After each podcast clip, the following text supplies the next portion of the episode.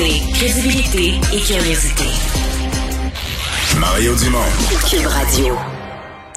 Ah, chronique internationale avec Normand Lester, blogueur au Journal de Montréal, au Journal de, au Journal de Québec, animateur du balado Normand Lester raconte ici à Cube. Bonjour Normand. Bonjour. Euh, il y a le président français Emmanuel Macron, euh, bon, téléphone avec Washington, visite à Moscou avec M. Poutine, visite à Kiev. Euh, est-ce que est-ce qu'il fait un travail utile? Est-ce qu'il a une chance de, de, de succès, de devenir le, le, la colombe de sa décennie? Écoute, premièrement, quand on se parle, ben on se bat pas, donc c'est déjà euh, euh, quelque Ouais. chose. Euh, maintenant, quel va être exactement son rôle?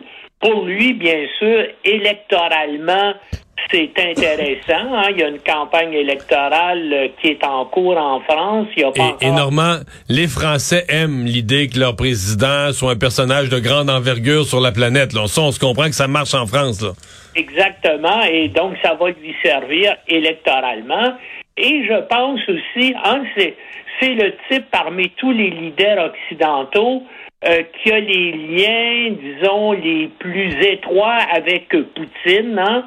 Euh, euh, ils, ils sont parlé régulièrement. Il a bien accueilli euh, Poutine à Paris, mais Évidemment, euh, après sa rencontre d'hier avec Poutine, donc euh, il a dit là que Poutine lui a dit qu'il ferait tout, tout ce qui est possible pour essayer de trouver un compromis pour euh, satisfaire tout le monde, mais le porte-parole de Poutine, Dimitri Peshkov, a cru nécessaire de préciser là que les deux hommes ne s'étaient pas entendus là sur un sur aucun accord de désescalade, euh, laissant entendre que, bien sûr, euh, ça, à la fin, ça va se négocier entre Biden et Poutine.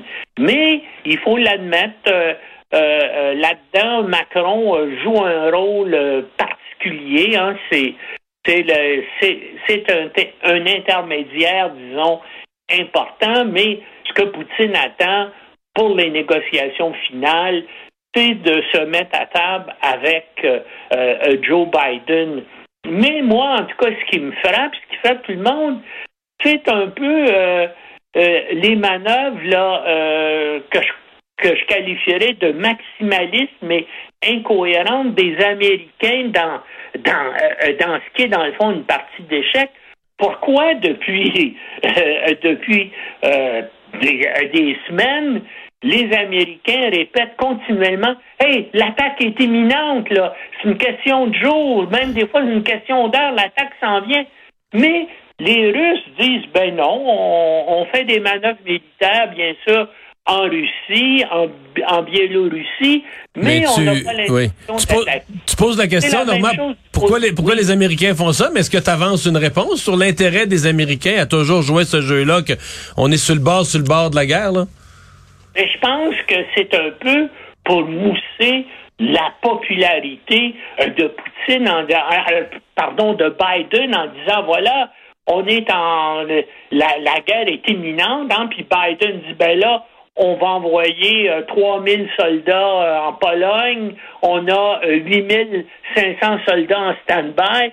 Qu'est-ce que c'est ça face à 130 000 militaires russes avec le- leurs chars d'assaut, leurs blindés et leurs missiles qui sont euh, déployés euh, en Russie et au Bélarus, mais ça met, ça met aussi Biden, euh, ça donne, ça lui donne de, l'importance sur le plan international. Moi, je pense que euh, eux autres non plus. Les, hein, les Allemands, même les Ukrainiens disent, ben écoute, les Américains vont trop loin.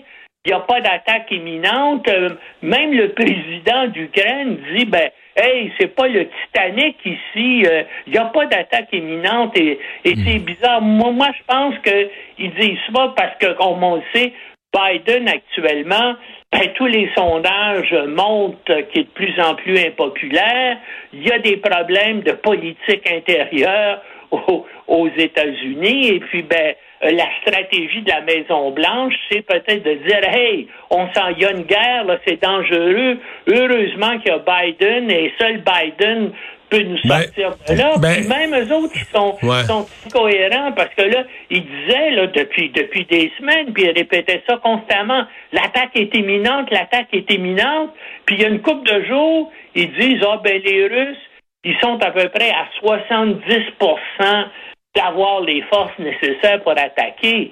Eux-mêmes se contredisent là-dedans. C'est extrêmement euh, euh, bizarre, ce comportement-là. Mais, euh, Mais- est-ce que les est-ce que le clan Biden, les démocrates, pour avoir un intérêt à, à grossir, disons, un conflit avec les Russes, dans la mesure où euh, autrefois, là, autrefois, toi et moi, on a suivi la politique pendant des décennies où le Parti républicain puis la Russie, c'était le feu puis l'eau, mais pas depuis Trump. Depuis Trump, t'as une nouvelle amitié entre euh, qu'on n'a jamais trop compris, suspecte un peu, bizarre, pleine de fils qui pendent entre Trump et Poutine.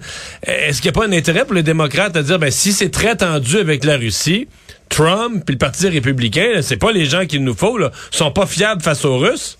Ben, c'est exactement la raison. Et je pense que l'opinion publique américaine est très anti, était anti-soviétique et maintenant est très anti-russe. Et je pense justement, et tu as, tu as parfaitement raison, ça fait partie de la de la, euh, de la stratégie de la Maison Blanche euh, en jouant, en étant très très dur avec les Russes.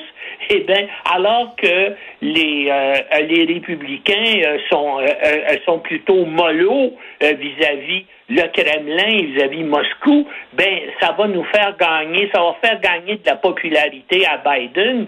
Ben je, je pense euh, exactement euh, comme toi, mais moi comme je dis, je suis je suis convaincu que ça finira pas par une guerre. Je suis convaincu. Mais là, euh, euh, Poutine est un joueur d'échecs et puis bien sûr, il essaie d'avoir le plus de concessions possible et, c'est sûr que les États-Unis, l'OTAN, vont lui en donner. Probablement que les régions euh, russophones de l'Est de l'Ukraine vont avoir une certaine autonomie politique, mais dans le cadre de l'Ukraine, euh, probablement aussi qu'il va y avoir une entente entre les Américains et les Russes sur le déploiement de missiles à portée intermédiaire en Europe.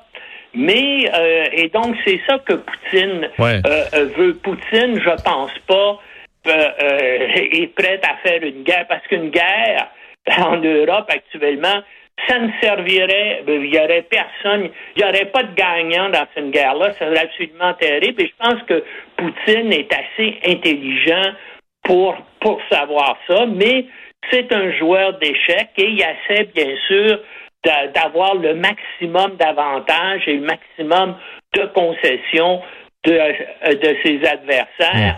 Et c'est Euh. dans cette approche-là qu'il faut, qu'il faut voir la façon dont il manœuvre. Mais du, du côté américain, donc toute cette histoire de répéter et d'avoir répété constamment que la guerre était imminente, c'est justement pour faire un jeu anti-russe et puis attirer du côté des démocrates l'opinion publique américaine qui est- doit être déconcertée du fait qu'il y a un grand silence. Il y a des gens du côté républicain qui continuent à dénoncer la, euh, la Russie et puis même, le- même ils font un, amalgame avec, avec l'État commun, avec l'Union soviétique, la Russie. Pour l'Américain moyen, c'est la, Ouais. la même chose. Merci beaucoup, Normand. Merci. Au revoir. À la prochaine.